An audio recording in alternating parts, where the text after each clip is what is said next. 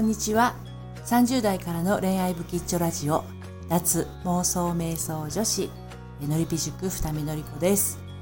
えー、今日はですねうんと正解を求めようとすると逃げ出したくなるっていうことについてお話をしたいと思います。あのー、まあ、恋愛ですとか結婚生活でねあのー私はこう思うっていうことでいろいろ行動をしていくかと思うんですけどあのその時にこれは正しいのかなとかね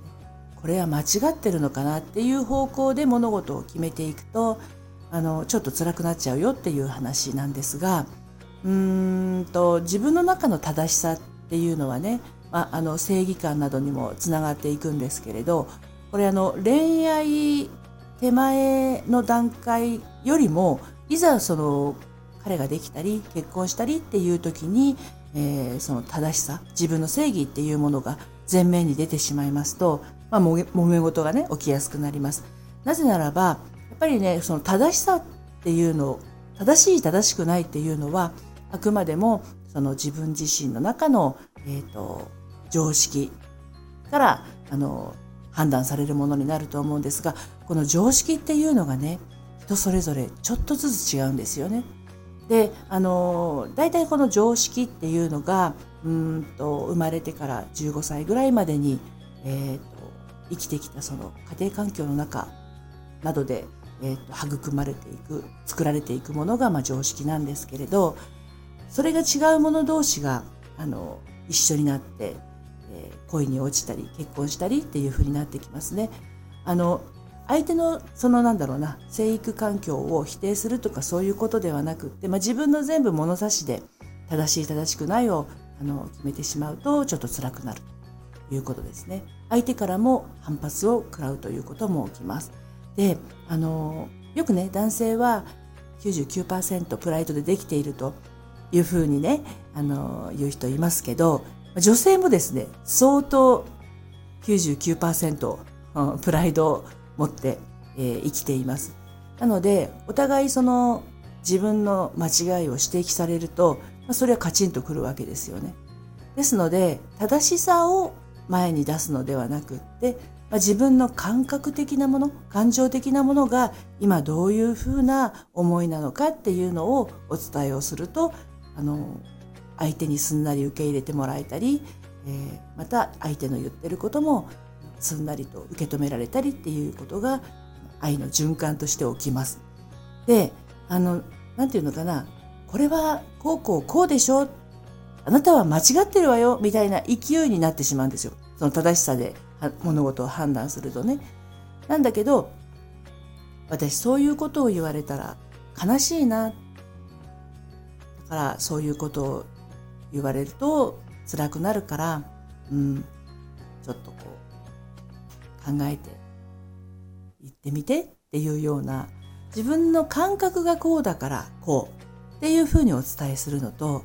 それは間違ってるわっていうね自分の常識をかざすのとでは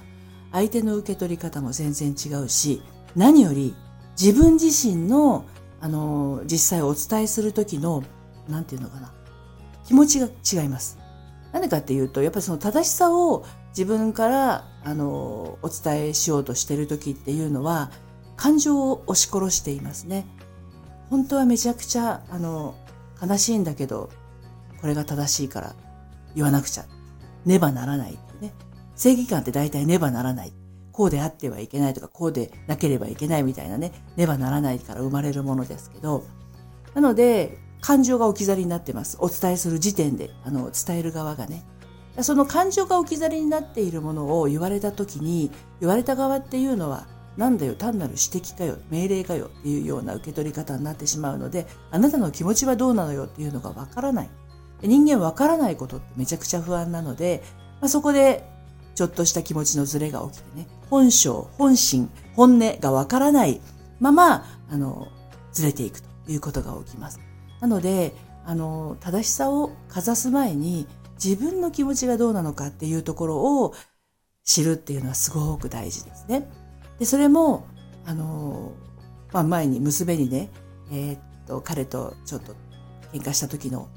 相談に乗ったことがあるんですけど、彼がこれこれこうで、めちゃくちゃ頭にきて、腹が立ってガーって怒鳴っちゃったのっていうことを言って。でも全然スッキリしないわけですよね。で、その怒ってもスッキリしない時っていうのは、本当は怒ってるわけじゃないんです。本当は悲しかったり、寂しかったりっていう気持ちが隠れてるんですよね。だけど、その常識だとか自分の考えとして正しさとしてはこうっていうのをかざと、かざそうとすると大抵怒りが先に爆発してしまうということが起きます。ですので、前にもね、あの、この番組でもお話をしたかと思うんですが、怒りっぽい人っていうのは本当の気持ちを全然出してないです。悲しみとか寂しさとかね、うんと辛さとかそういったものを抑えて怒りというね、あの自分を守るためのエネルギーで防御して渡してるので全然伝わらない。なんかこう、なんだろうな、正論ばっかりぶちかましてなんだあいつみたいなことになってしまうということなんですね。ですので、本当はどう思ってるんだろうっていうのをいつもこう自分の気持ちの中に問いかけてあげると、あの、よりよりコミュニケーションがね、取れて、あの、気持ちの循環もできるかなと思います。ぜひ試してみてください。それではまた。